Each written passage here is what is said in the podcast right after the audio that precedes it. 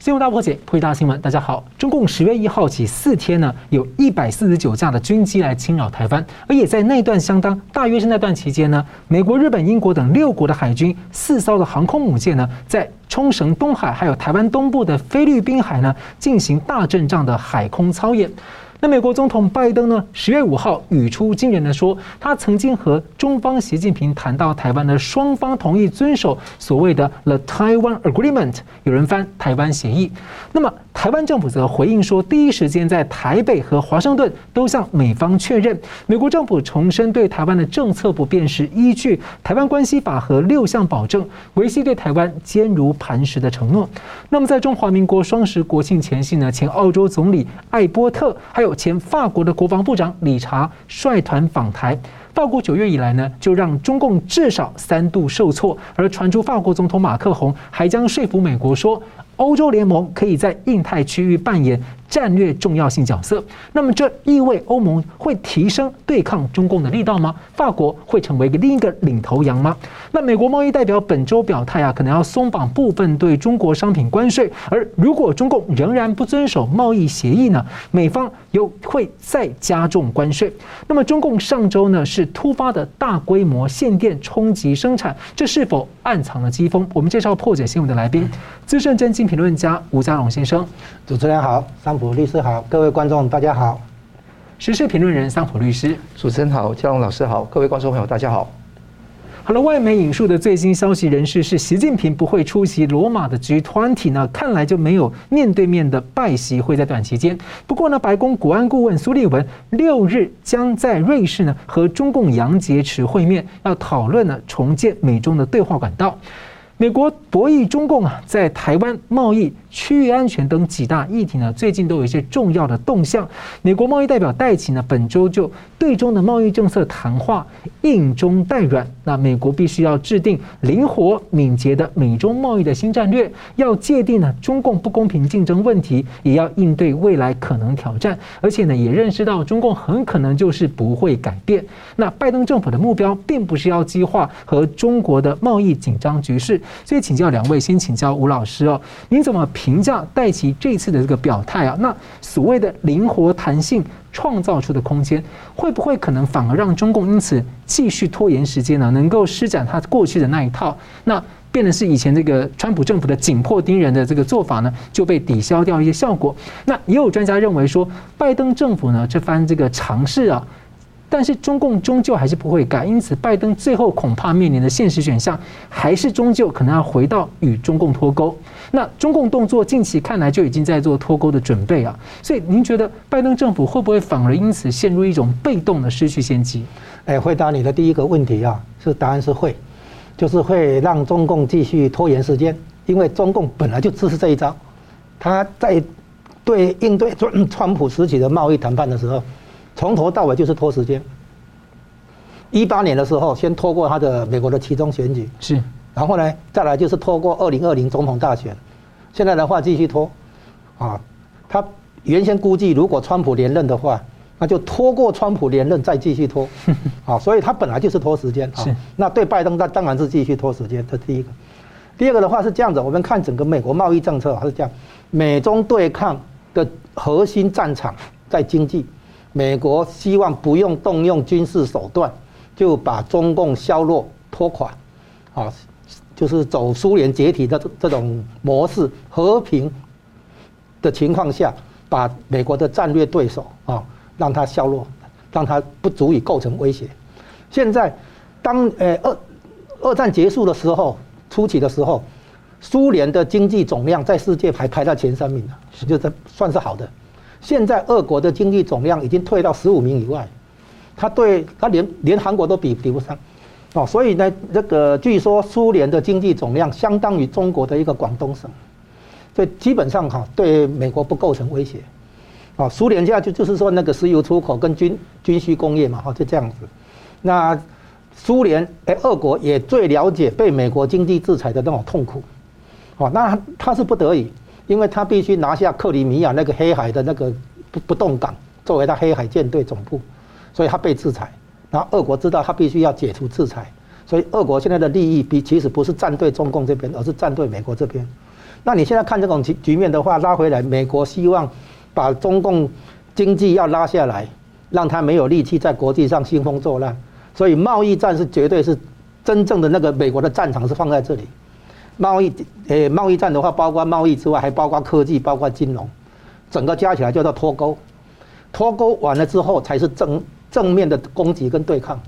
现在只是在为后面的对抗，就是真正的冷战哈，是把美中之间你中有我，我中有你这种经济的连接把它脱钩。脱钩完了之后，中共就变成像前苏联了，对不对？或者接近前苏联那个状态，因为前苏联跟苏美国没有经济上的连接。那个时候，美国的冷战手段才会倾巢而出。现在是在为他铺排，就是脱钩哈。不但美国自己脱钩，盟友也要脱钩。台湾、韩国、日本哈，还有那个比如说澳其他国家，在中国的投制造业的投资也要撤出来，还有呢，金融的资金也要撤出来。所以这个脱钩也需要时间。所以这是为什么美国看起来好像很强硬，可是实际上做起来好像是一步一步在走，是因为脱钩需要时间啊，这一点。包括华尔街的资金从中国香港这样子撤出来也需要时间，是这样子。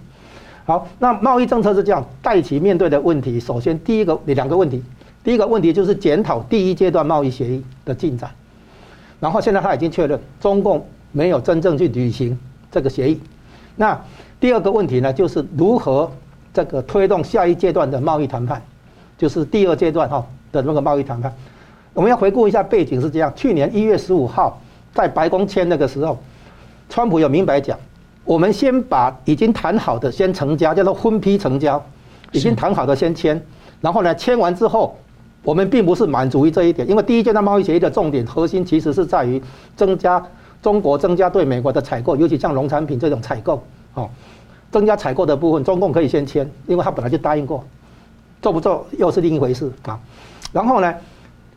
第二阶段的贸易协议，哈，就是川普说马上要立刻展开，所以要把，因为重点，美国的重点在第二阶段贸易协议要谈的议题，啊，一共有五个。第一个呢，窃取智慧财产权；第二个呢，那个以市场技那个交换技术，强迫性技术转让这个问题；第三个呢是国家补贴；第四个问题呢就是那个市场进入障碍；最后一个是汇率操纵，那个就是财政部哈会进来。所以呢，这几个问题是美国真正在贸易战里面实质要谈的问题，在在这个第二阶段这里。所以呢，川普那个时候说，我们先把已经谈好的部分先签，签完之后要马上进入第二阶段。结果呢，一签完之后马上爆发疫情，疫情出来以后，整个就就耽搁了。美国的确没有想到中共玩这一套，就是玩那个疫情这一套。哦，那现在呢，已经明白看出来，即便第一阶段的话，中共没做是这样子，很多。我们的媒体可能都没有翻译正确，他是说，在贸易战之前，二零一七年的贸易基础上，中共增加两千亿美元的采购，两年两千亿，平均起来一年增加一千亿。那当初原先中共的对美国的卖那个购买是一千三百亿左右，那增加每年平均增加一千亿的话，就是就是要变成两千三百亿啊，平均起来。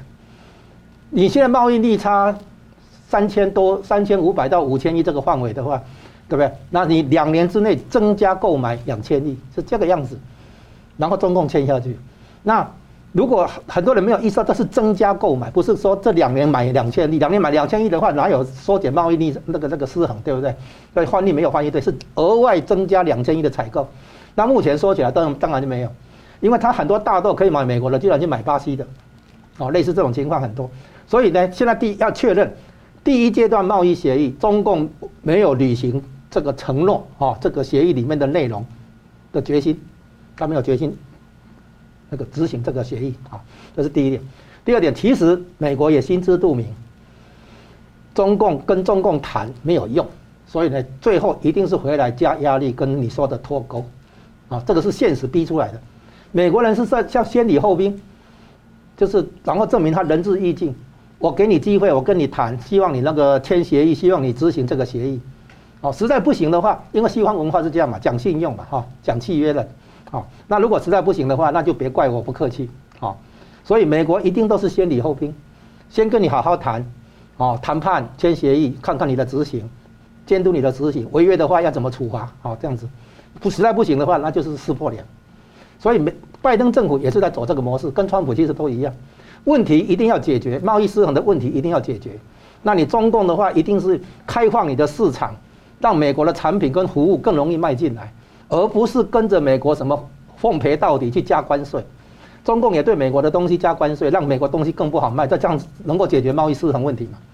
所以呢，现在很清楚，就是说中共希诶戴琪这边希望哈跟刘鹤谈，然后呢跟盟友谈，对不对？检讨第一阶段贸易协议。哦，然后呢，可能对某些关税退让一下，就是什么地什么地方退让，我们补充说明一下，就是美国进口商能够转移进口来源的话，这个部分不动，一时转移不了的，只能从中国进口的这个部分关税缓和一下，是这样子，这是他所谓的灵活跟弹性，是这样子而已。所以看起来，他也只能继续沿着川普贸易谈判定下来的路线走下去。因为我们可以看到，像这个华尔街之前也传出一个大佬去中国谈，那华尔街内部现在也有一些动作，好像要加大这个对中的这个商业，所以其实也让，也许他现在可能没无意松绑，可能只是一个阶段性的过渡，但是因为这样的措施，其实灵活的空间可以动手的不是只有中共，还有内部华尔街等等，就会出现很多的变数。所以同样问题也请教一下桑普律师怎么看这样的一个代其表态可能的后续走向。我觉得戴琪这个演讲所引发出的那个讯息是蛮大的哈，那是不是脱钩的问题？我就说会朝脱钩的方向去发展，好，这个是比较肯定。但是你要知道，再回顾一下在川普时代的政策，川普跟中共哈，就是川美国跟中国签订这个第一阶段贸易协议，这个协议的重点是在于说有根有据，可以到时候可以去制裁中国。好。有两年的时间，到今年年底届满了。中共到现在为止采购了多少的量？基本上埋单算一下，就到现在为止大概六十二趴都不到。那甚至是今年的采购量大概三成左右。那这个情况你会发觉到根本满足不了协议的要求。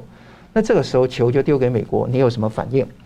那戴奇所表现出来的东西，属坊间的就说硬中带软哈。就是灵活而敏捷的东西，它有四个主主要的主要的措施讲出来，但是我要讲这四个措施之前，我告诉你，唯一重要的东西都不是在四个里面，就是重启对话。他跟那个刘鹤已经从五月到现在没有对话过了，是他希望正式的开展美中的新一轮的对话，我觉得这个才是真正的重点。那再讲这四项措施了，第一个就是说要重新。审议美中第一阶段的协议，revisit 这个协议，那中国也必须要遵守这个协议，这个是第一点。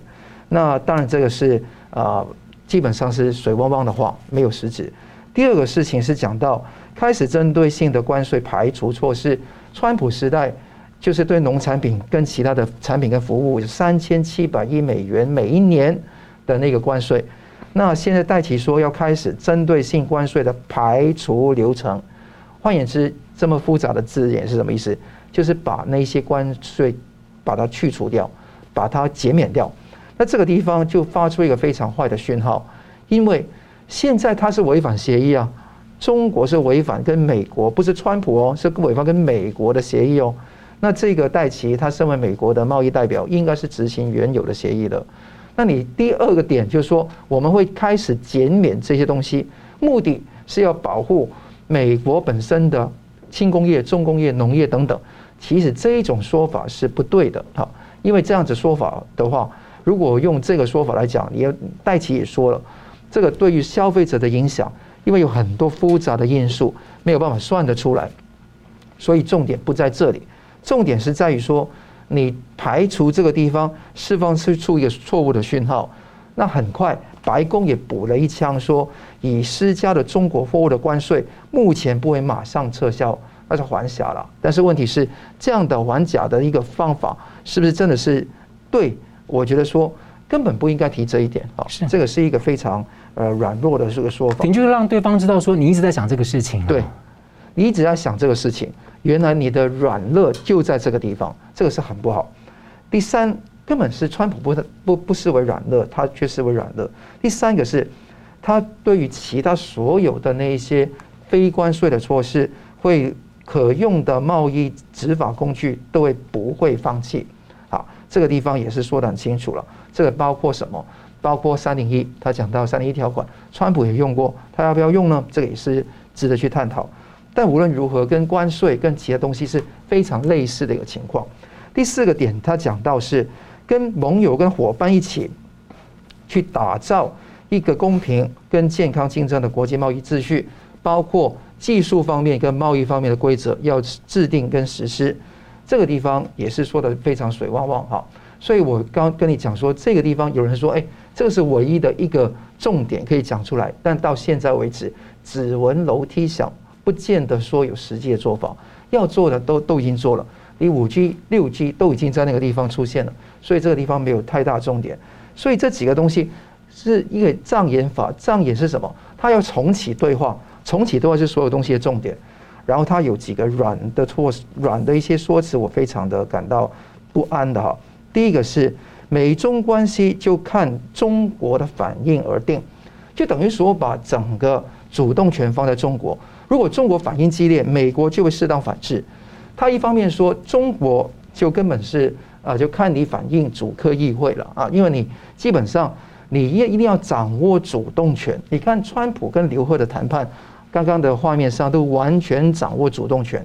那现在来讲，如果说要似乎似乎中国要抛出什么球出来的话，实际上是主客不分哈。那另外一个地方是可以看得到，他讲的。灵活跟敏捷的措施究竟是什么？现在也是毫无头绪。更重要的一点是，呃，重启对话，那武费要不要追究？你不要忘记，川普的时代开始谈这个贸易谈判协议，到二零一九年的年底到二零二零年爆发武汉肺炎的时候，基本上这一个协议基本上是告一段落。因因为二零二零年的一月十五号签订协议，这个协议会在明年的。二月十五号到期，那这个时间你会发觉到往后面来算的话，哎，你武武汉肺炎爆发了，川普那时候改变策略是不只是他要签订城下之盟，而且加上一个脱钩的措施，就等于说不能够再再相信中国了，要追究武汉肺炎责任。那现在有一个报告出来，那拜登政府要不要追究责任？是不是现在要重新重启对话就算了？这也是非常重要的看点。另外有两个啊重要的字眼啊，一个叫长久共存，是拜奇提出来的，英文叫 durable coexistence。那长久或长期共存这个路径是不是一厢情愿？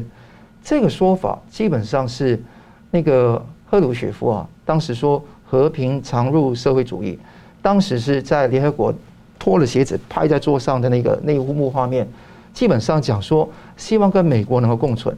通常是一个弱者对强者说的一番话，对不对？但是现在却出自一个强国美国的口中说这一番话来，要跟中共这一个基本上是那个呃，对于全球人类有极大威胁的政权要长久共存。我觉得是把所有事情看成是竞争，把所有事情看是既竞争又合作。这个地方对中共的了解，他还是一厢情愿。第二个词字语就是再次挂钩 （recoupling）。他说，两大经济体系要呃停止不切实际的一些呃呃脱钩的措施，不要脱钩，也不要维持现状，要在新的规则平台上要有温和、平衡、积极的再挂钩。那再挂钩是什么意思呢？是不是敌我不分呢？你要跟他什么地方挂钩？这个又是被骗骗骗一直骗下去吗？既竞争又合作，有新方法吗？拜登说，不是加剧跟中共的贸易紧张局势，也不是在川普政府的有缺陷的战略上加倍努力。那究竟讲什么？到现在，无论是拜奇的演讲，还是 USTR 美国贸易代表办公室后面的一些说明，都没有办法给一个给给人家一个非常清晰的说法。所以，台湾很多的民众都要好好去。看待这个事情，不要一厢情愿的以为说这个是很善的一份报告，其实有很多隐忧在里面。我们休息一下，马上回来。欢迎回到新闻大破解。中共当周在上周起呢，无预警的严格实施所谓的能耗双控政策，冲击了大陆的重工业、轻工业，以及在全球占有极大市占率的太阳能产业。那么冲击区域呢，也包括了台商主要聚集的江苏省的昆山，还有苏州，还有浙江省啊、广东省等精华地区。那么外界呢，至今呢，仍然无法掌握中共限电的真实原因，究竟会执行多久，也都没有说清楚。只知道说，像东北地区说了会到明年三月，其他的地地方呢，并没有交代清楚。我们上周也详细讨论了，中国大陆是一个制造的大国，将进入年底节庆的产业旺季，这个突发的限电限电停产呢，相当的不寻常。那中共呢，最近计划说要建立一个所谓的国际化。碳排放权交易平台，那目前选定的粤港澳大湾区，还有海南经济区，那上海市呢，先前提出呢，要建成所谓的国际碳交易这个国际碳金融中心。那中国呢，被限电问题是这个牵动了全球的经济局势。有人说，限电对于中国经济的破坏力啊，其实呢，可能会大于贸易战吗？那么限电呢，可能会变成一个经常性的问题吗？我先请教桑普律师哦，因为特别是像这让我联想到一个，就是说，其实，在奥巴马跟习近平之前处理那个巴黎气候协定的时候，其实中方的承诺根本就是没什么在落实嘛，所以后来川普时期的时候，就是说这根本没有用才退出。那现在他现在大力的经大力要处理这个什么碳排放交易，然后同时进行这样的大规模限电，给人家一种想象，我自己的想象是。当然，第一个请教您的观察，第二个是我自己一个想象，说，因为在美欧的左派呢，就一直在力推碳权交易市场，那这样会不会有点像是说，中共有没有可能想要借此去搅动这个国际金融啊？等于透过，因为要既然人民币要争取国际化，现在他用碳权当做另外一个像特别提款权的方式，想要去双双挑战这个美元的体系，你怎么看？我觉得你的问题也有多重啊，我觉得后面这个问题，我觉得显然的啊。那个中共就顺着西方左派对于呃环保主义的那种吹捧，那就把碳权的交易视为重点，因为叫 carbon credits，就是可以像股票一样买卖的。他如果说要染指这个地方，可能在比特币跟人民币国际化以外，开出另外一条路来把西方的主流的美元的体系打倒。这个不是一场环保战役，是一场金融战争啊！这先回答你刚刚的问题。那回到刚刚那个。关于无意预警的那个断电的问题，其实这个地方，我觉得这个节目都已经谈过这个问题很多遍。基本上，你看到三十一个省份、二十个省，至少都会涉及到这个断电限电的措施。很多的人基本上都是天气非常冷。我最近查那个黑龙江哈，是晚上的低温大概零下一度或零下二度，是非常冷的。在秋天呢？没错了，现在是秋天，现在是十月初而已啊。还没有到十一、十二、一月、二月那个时候最冷的时候，所以未来怎么样？你看得到吉林省有一个地方哈，有个供电公司，他已经讲到可能持续到二三月无预警断电的问题。对，那可能他们把它文字做些文字的修正，叫做错峰用电，其实无预警断电啊。那有些地方是有预警的，都是半小时之前通知你，所以很多呃厂房啊都没有办法反应来得及。那可以看得到断电的原因有好几个，那那个一般讨论来讲呢，基本上呃官方都会集中在前面两个。第一个原因是煤电的价格倒挂，就是煤电市场价高，电限定的管制的低，所以电力生产商要高价买煤，成本还要生产一度电的那个情况，成本还要高，很多发电公司干脆不生产了。这个地方是。一直存在的问题，不是今天存在问题，所以为什么要到这个地方才突然限电停电呢？那是不是煤电倒挂的偏差差幅扩大，剪刀差扩大呢？我觉得说有，但是我觉得并不是主要的原因，因为很简单，第一个，他买煤买澳洲的煤就可以了嘛。而且澳洲的煤一直都通过转手第三国卖给中国嘛，对。那现在甚至是偷偷摸摸的用别别的方法来买那个澳洲的煤嘛。那澳洲的煤上半年那个呃中国买澳洲的煤跌幅是大概是九十八点六，那基本上澳洲的煤价基本上升了一倍以上。那这个为什么？因为很简单，你不买我的煤，我卖给第三国，第三国倒卖给中国而已嘛。所以中国基本上是冤大头，中共是这样子情况。第二个情况，你知道说碳中和的问题，就那个呃所谓能耗双控的问题了。能耗双控就是讲讲到控制那个总量跟那个强度。那降能耗的硬指标下达出来，摊派给各省各地区，基本上你懂的也要执行，不懂的也要执行。这个就是中共的那个集权体系所导致的。结果呢？这个是继计生之后另外一个硬指标，要求每一个地方政府都要达成的。当然，这个情况一拉一踩一拉，这个结果就会出现了。而且有些人分析说，啊、呃，前面四五个月，今年一月到五月出现了小景气、小阳阳春，但是突然之间用这个降能耗的措施用药过猛，到导致到大家反应不来，大家都比较集中在前面三个东西来讨论。那我要讲的是后面四跟五啊，四第四个点是备战的压力测试是存在的。我常都说了，二次文革的一个重点是对外备战。备战并不是中共现在要发动侵略战争的问题，而是说在发动侵略战争之前，要避免人家来打击他，就好像文革的时候避免说珍宝岛事件发生，避免苏共来核武威胁中国，所以要把很多的那些沿岸的厂房往内迁三线城市嘛。备战的压力到现在也是这个这个重点。说实在，用中共的外汇储备。绝对能解解决的，他把那个钱掏出来就能解决的问题，为什么不解决呢？那你说那个能耗的硬指标不要设就好，舒缓一下就好了嘛？为什么不舒缓呢？为什么不解决呢？中共不会分他的钱给大家的，中共也不会说把面子把它丢到河里面去的，他一定要硬着硬干下去。更重要的一点是测试大家的那个实力。诶，如果没有电的时候怎么办？那乌漆抹黑，你们会不会反抗？现在有的天眼系统、社会信用系统是不是能够运作如常？如果没有食物、没有煤电，你们会不会自己生产电力？你会发觉到有个新闻了，不知道大家有没有注意到？是部分地区禁止启用发电机，比如说你个餐厅你没电，通常你拉一个小的发电机在餐厅里面产电吗？它禁止你使用，就连停电备案也要重新规划。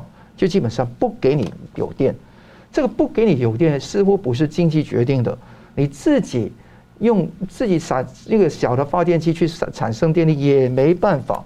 换言之，这个是有计划的、有系统的要停电、要测试。所以这个地方越来越坐实我这个想法是，中共根本不想他的人民能够有电过冬、有电的生活。这个并不是市场决定的，是中共整个政策所决定的。这个是比耐力、比调度、比口袋深度，就测试大家的抗压能力有多强。把一些小韭菜割掉，大的茁壮的可以生存呃生存下来的就随它生存。这个地方是一个。那另外一个地方就讲到的是所谓的啊通膨的问题，向国外输出通膨的一个情况，超限战或通膨。那这个文章在很多的微微微信、微博这样登出来之后，中共就开始打压禁止，凡中共禁止的都有猫腻嘛，啊，所以这个可以看得到，它有这个可能性，是用这个地方来把这个东西推销到全球去，来测试全球在中共不会大力生产的时候，全球的抗压能力有多强。那如果说大家都倒了，他就非常高高兴，就说。没有我，你们就感冒了哈！我感冒，你们的大病了，用这个方式来处理，所以这个绝对有可能。而且你看看数据哦，其实中国完全不乐观，是党国先是掏自己的一个资源，生产商要掏自己资源来补贴整个民生，撑住这个局面的。怎么这样说呢？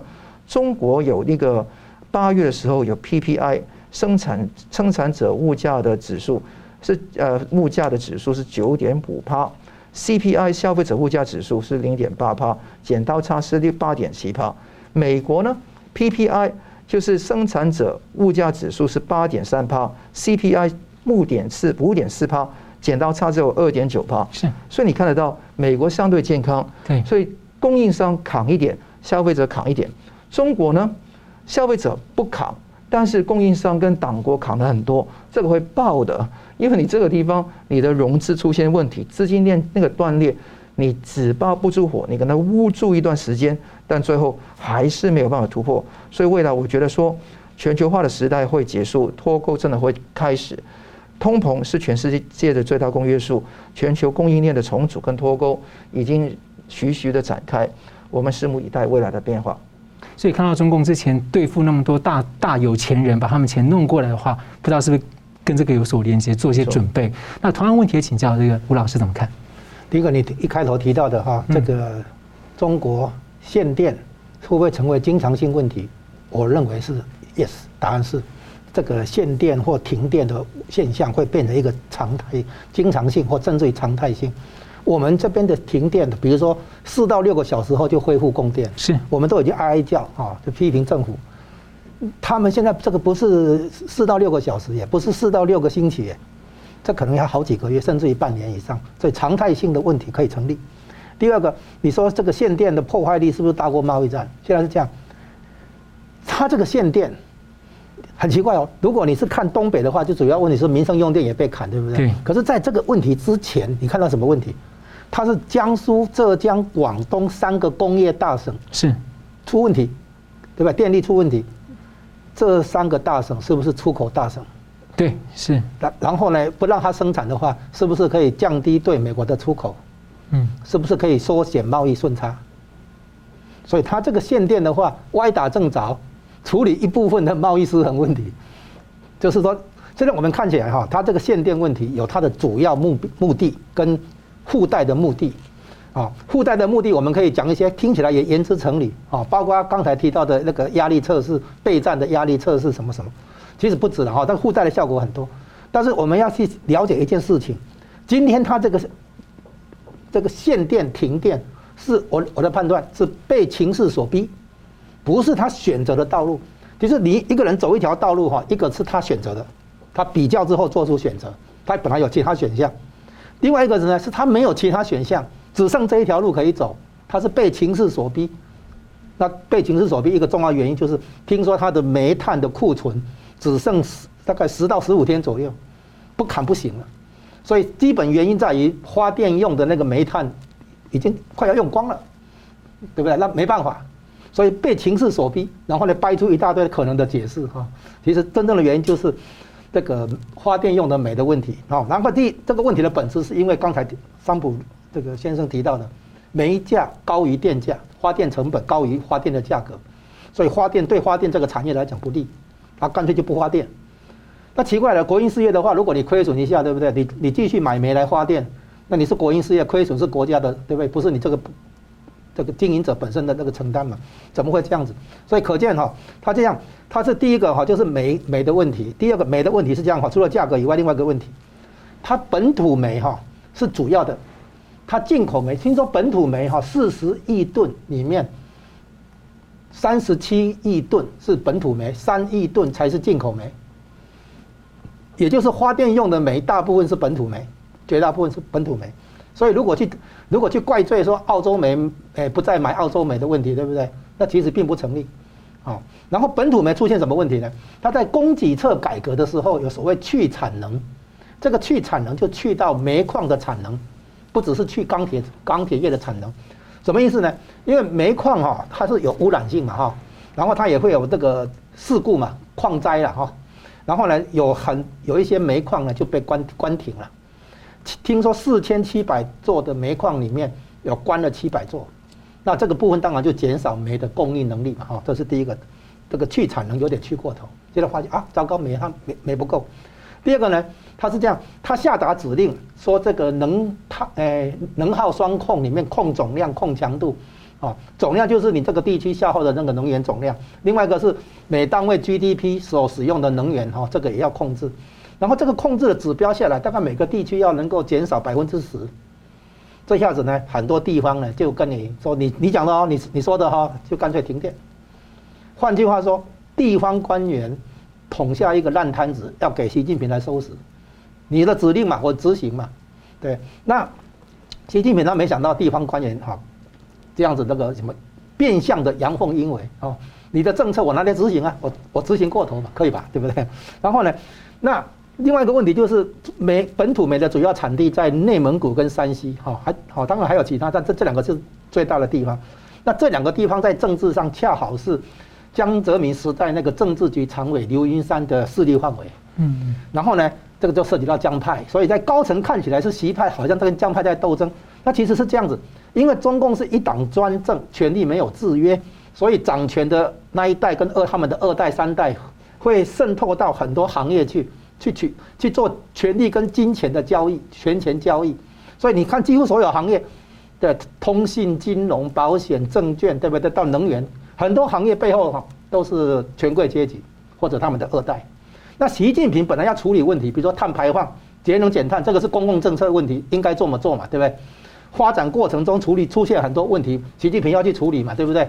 那结果呢，就很快的就会碰到这些行业背后的那些大股东，那些那个呃幕后的老板，就是那些权贵阶级，然后在高层就变成被说成是权力斗争。哦，你习近平要连任，要巩固你的权位，说你去打江派等等。那其实你要搞节能减碳，当然要处理煤炭的问题。那处理煤炭的问题的话，当然那个会跟煤炭的势力有冲突，对不对？而那个势力不是极派，是江派，然后就说的。所以这个这这是第一个高层权力斗争，第二个是中央地方矛盾。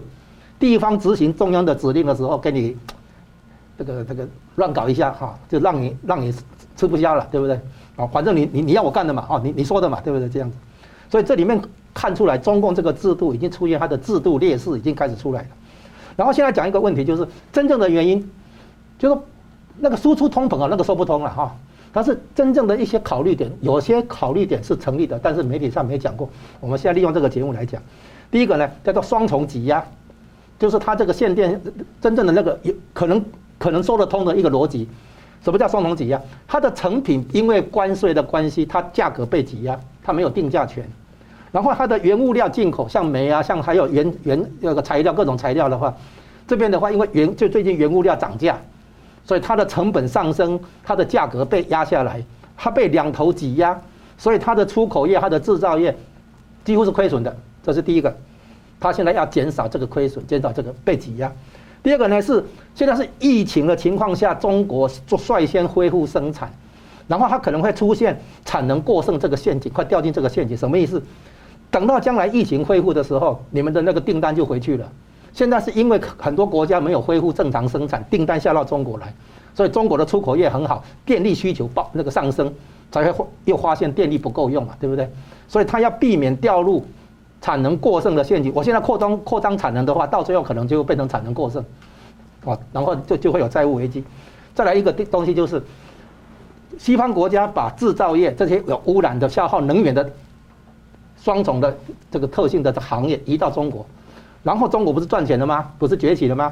然后呢，现在用气候变迁做理由，要中国来交碳税，把中国赚的钱再拿回来。所以对中国来讲，搞这个游戏好像算一算已经不合算了。所以呢，它的限电等于是打压它的出口，但是不应该伤到它的内需才对。它现在的话，可能就是在过渡期里面也在摸索。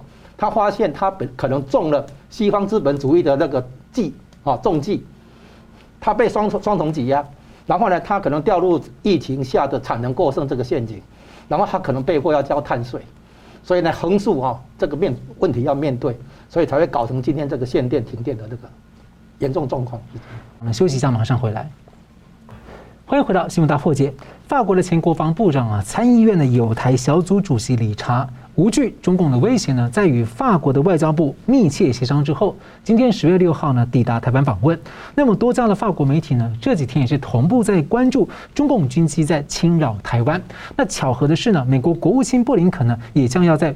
法国的巴黎访问，那么传出啊，法国总统马克宏在澳英美三国成立了 AUKUS 在印太军事同盟之后呢，也就是跟这个美日同盟呢在南北之间的这个合作分工啊，那马克宏呢想要说服美国说。欧盟啊，在印太也可以扮演战略重要性角色，而且法国官员说啊，马克宏这两天呢就要告诉欧洲领袖这件事。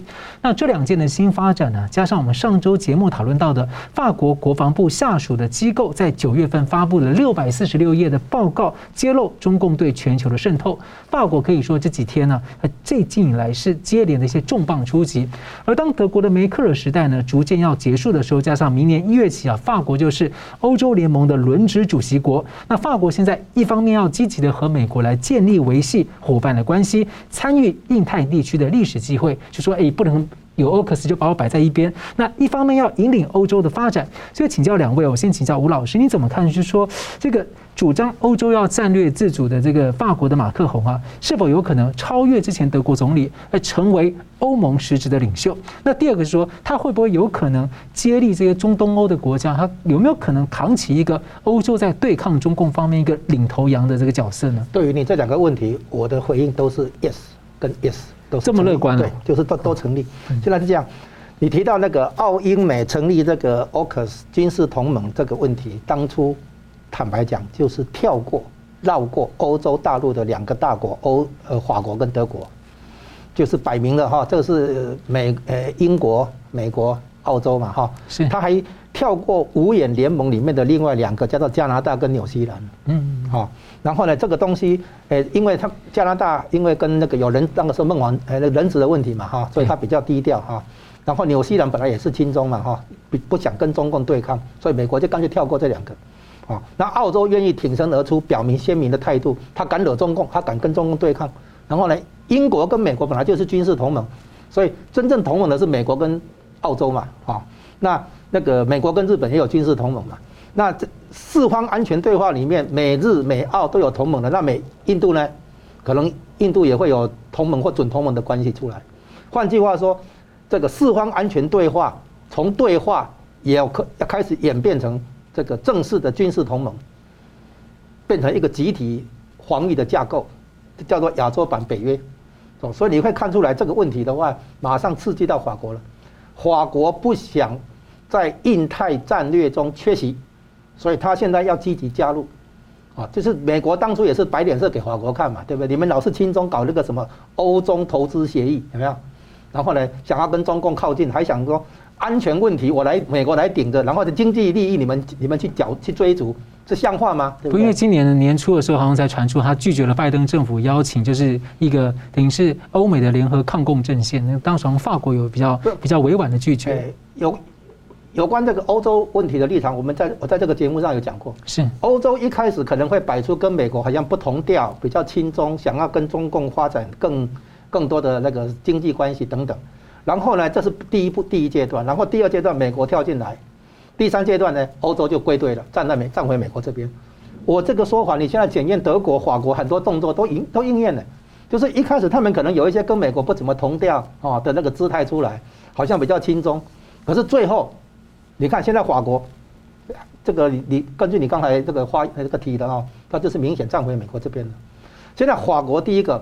就是要争取加加入，以欧盟的那个角色来加入这个印太战略协定，不能在这个地方缺席，啊。然后第二个呢，就像你提到，德国总理这个梅克尔执政了那么久哈，主导了欧洲政局那么久，他现在退休，德国的新任总理肯定要花一段时间建立他的可信度跟威望，这个空档绝对是法国的大好机会，毕竟马克龙已经执政一段时间了，也不差。所以他要利用这个青黄交接的时期，扩张法国的影响力，在欧盟的这个发言权和发言地位，领导主导欧洲的一些国际政治角色。这个时候你法国再不动的话，那你要等这个德国新任总理要建立起他的威望了，又连任了，对不对？要像梅梅克尔这样子，这个连任了十十几年，对不对？那你法国角色呢？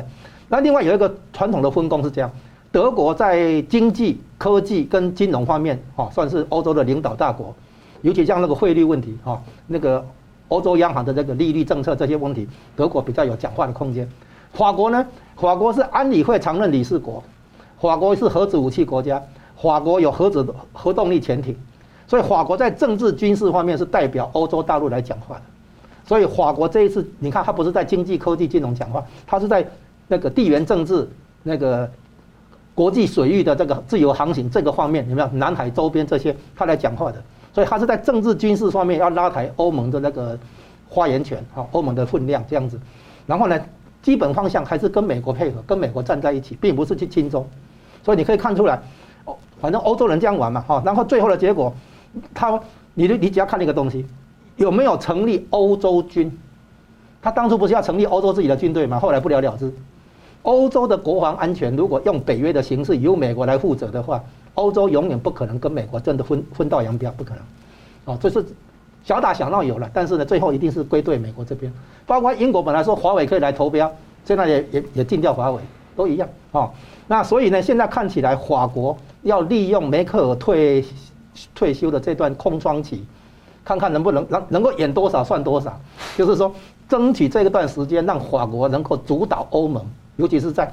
法国比较专长的，也比较有优势的政治跟军事领域，啊，代表欧盟出来讲话，来跟美国办交涉，啊，然后可能会摆一些姿态，比如说前阵子召回驻美国大使、驻澳洲大使，假装生气一下，啊，其实就是说他要有分量，抢占媒体，啊，就是说法国现在也不能让英国对不对？积极回到那个印太地区去，那个常驻的军事上的常驻，这个南海周边什么的，就不能输给他了。对对对，法国、英国，法国看到英国这样玩的话，那不客气了。你欧洲国家回到亚太地区，那法国当然要回来。啊，您看以前越南是法国殖民地嘛，哈，是这样子。那英国当然殖民地更多了，对不对？所以呢，英国既然回来，法国一定跟进嘛。不要忘记当年的英法联军，对不对？哈，英英国、法国在海外殖民地是互相角逐的，所以呢，总而言之，法国有这样的一个斗志很好。就是说，我们当然乐见说很多欧洲国家也来对台湾亲善，对重视亚太地区，重重重视这个印太战略，哈，是这样子。是，那桑普律师怎么看？好，那当然是法国那个最近外交方面抗共态势会不会越来越积极？那个肯定是这样子的情况。但是他抗共的姿态积极，他的那个内涵有没有像一般自由民主国家这么的呃有锋芒？我觉得是我有疑问的啊。我分析一下，当然我是非常感谢法国那个参议院的右台友台小组主席理查，就是理查，他是来访问台湾，他今天到，那明天也会见蔡英文总统，那后天也会见立法院的院呃那个院长游锡堃。那你知道，说明天要见蔡英文的，除了那个法国的那个参议院友台小组的理查之外，还有澳洲前总理艾伯特。是。那我们希望说这个会加强，那大概是非常重要的一个法国代表团，因为他是跨党派的，无论是这一位共和党前进党的理查，还有另外两位共和党人，还有一个中间派的 Olivier Cadic，他们都是那个相当中间派，所以左中右的人都有，所以看得到他们既参观台湾的。那个基隆的一个历史园区啊，也是看得到，他们也会对台湾呢有很多的新的东西来去合作，尤其是经济复苏、区域安全、台法合作都有。那台美之间呢融冰了，马克宏先前跟美国之间的那些不好的关系，现在烟消云散了，跟布林肯已经对话，一对一对话四十分钟修补关系。呃，美国说当下有机会深化强化双方的合作。那法国也说有助于恢复双方的互信，所以在印太、在西非的萨赫尔，还有那个欧盟跟北约都可以互相合作，所以中共没有办法见缝插针啊。那另外一个地方，你看得到马克宏最重要是他的印太战略是怎么样？我觉得第一个，他已经向美国表明，欧盟在印太可以扮演更重要的角色，因为有可以发展的机会相当多，而且他也看得到承诺。那个拜登政府就包括布林肯在内，法国任何新举措不应跟不应该跟北约有冲突。那刚刚像老师讲到欧洲军的问题，我相信，我觉得这个他们有所忌惮，因为欧洲军如果不是听北约的指令，而且也没办法，欧洲军一定要听北约的指令嘛，否则欧洲军就没不没必要了嘛。那欧洲军如果是独立成军的话，我觉得跟北约的本身的精神有违背。那拜登政府还美国，他现在用 NATO 加，就是北约加的概念，就是你可以在北约基础上强化各自国家的保护能力，但不是要在北约以外另立一个新的军队来这样做。那未来怎么样呢？就看欧洲本身有没有这个底气，有没有这个实力了。但是，欧洲现在负债累累，福利国家让他们真的是民穷国也穷，结果是怎么样？是北约是他们的救命稻草。为什么说欧洲离不开美国？原因就在北约，没有北约，欧洲的防卫出现非常大的漏洞。他们每个人，就好像川普说的，每个国家都不愿意给钱嘛，给的都是那杯水车薪嘛，基本上没有办法去给他们足够的啊。那另外一个是马克宏，仍设法设说服所有的欧盟国家，他站这个西欧老欧洲的国家，说服所有的欧盟国家。希望支持欧洲的国防的战略自主的立场，就意思是说欧洲军的那种概念。不过他没有明讲。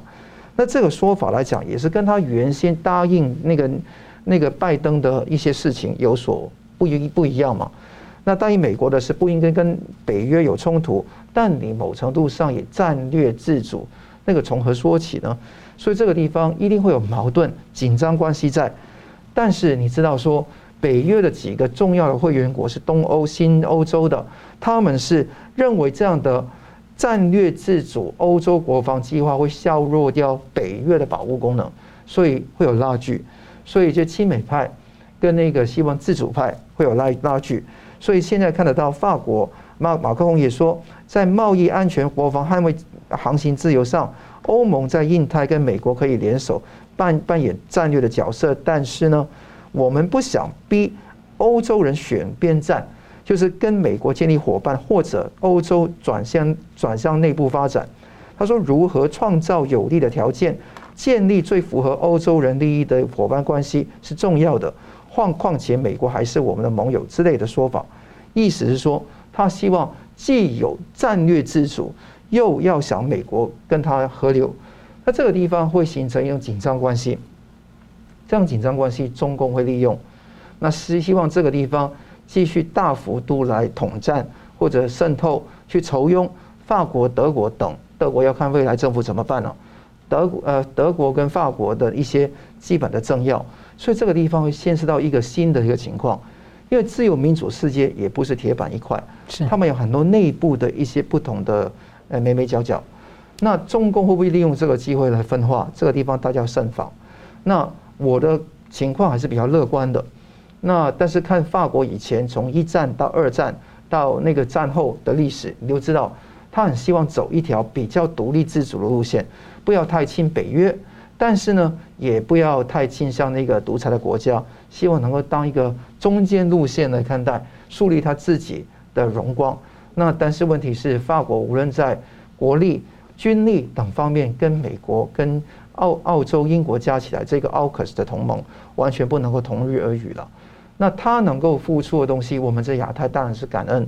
但是同时呢，我们也知道说，法国能付出的东西，其实啊，很多情况下在。军事力量以外的事情，尤其是在那些能源的合作、经济的复苏，或者说疫苗的问题，可以提供更多给台湾。如果你问说台湾会不会欢迎跟法国的交往，当然欢迎。是，但是说，呃，法国会不会说他强势抗共，台湾就可以说安枕无忧？当然不会，因为法国始终不是一个一等一的强权，所以我们更需要以美国为首的强权捍卫台湾，也希望台湾。自强不息，不是只恳求别人的帮助，自己要有独立的意志、独立的国防意志、国防意识，这个才是非常重要的课题。是好了，节目最后我们请两位来宾各用一分钟总结讨论。我们先请吴老师。我们现在看到的美中回到贸易战的那个问题上哈，我们要注意到一个问题，就是中共的所谓外汇储备不够用的问题。根据中国人民银行的官方网站的数据。到今年六月底第二季，它的外汇储备是三点二一兆，然后呢，它加上它的黄金的价值哈，是一一千一零点一一兆了哈，就是一千一百亿，然后加起来的话大概三点三二，啊，然后呢，那个它的外债根据最新的数字，啊，去年年底的时候是二点四兆，前年是二点零兆，现在到今年上半年的话已经到二点六八兆，所以呢，你把它的外汇储备三点二一兆。啊，去扣除二点六八兆的话，只剩零点五三，就是五千三百亿，加上黄金的一千一百亿的话，大概就是六千四百多亿而已。这样的外汇还不考虑到外来直接投资带进来可以撤走的，这个部分大陆内部的估计是一兆，也是一万亿。所以呢，如果是撤三成的话，有三千亿要撤的话，你的那个五五千三百多亿的这个外汇储底储备再撤个三千亿的话，根本不够用。你要进口石油、天然气，还有粮食，对不对？当然，当然还有原料、工业设备等等。所以现在中共外汇不够用，表现出来不买台湾的水果，不买澳洲的龙虾、凤梨，对吧？那个龙虾、红酒的牛肉，对不对？跟美国买农产品也是买的那个很很落后，对吧？进度很落后。那台湾的企业在台商也在大陆，如果赚了钱，台商如果在大陆赚了钱，能不能换成美元出来？这是一个大问题，可能就走不了了。哦，中共，你你虽然在中国大陆有赚钱，但是你拿不出来，所以这个台商这边要特别注意这个这个问题，就是中共外汇不够用。然后呢，我们国内的蓝营那些亲中派、亲共派，你以为可以从中共这继续拿到多少好处吗？在外汇储备不够用的情况下，要打一个很大的问号。是，桑普律师。我们今天讲到法国，我们讲到戴琪的演讲，也讲到中国的限电，看限电可能真的是成为一个常态的可能性很高。但我觉得最重要的新闻是戴琪这一篇演讲，这个是让我非常忧虑的啊，因为呃，peace through strength 和平靠实力，也是靠你不示弱要示强。这个地方很重要。这一个戴琪演讲主要是重启对话，看中共的反应，甚至可以减免关税的可能性存在。那看胡锡进的批评，他就非常的那个呃风骚了哈。他就说，美国是时候用非贸易战的手段与中共。呃，商中国共商解决问题，甚至说美国已经一定程度上认识到，他们从他们的利益出发改造中国已经是不现实，而且他们做不到。他说，美国也对美中经济难以脱钩，互相谁也不能够离开谁，有新的认识等等。这些说法，我觉得说他是希望在川普跟那个拜登画一条线。他说，现在政府不要延续川普政府压垮中国意志的狂妄尝试了。他说：“美国不得不做出一些调整，希望用这个当东西来说服生产国家跟华盛顿啊华尔街集团的一个转向。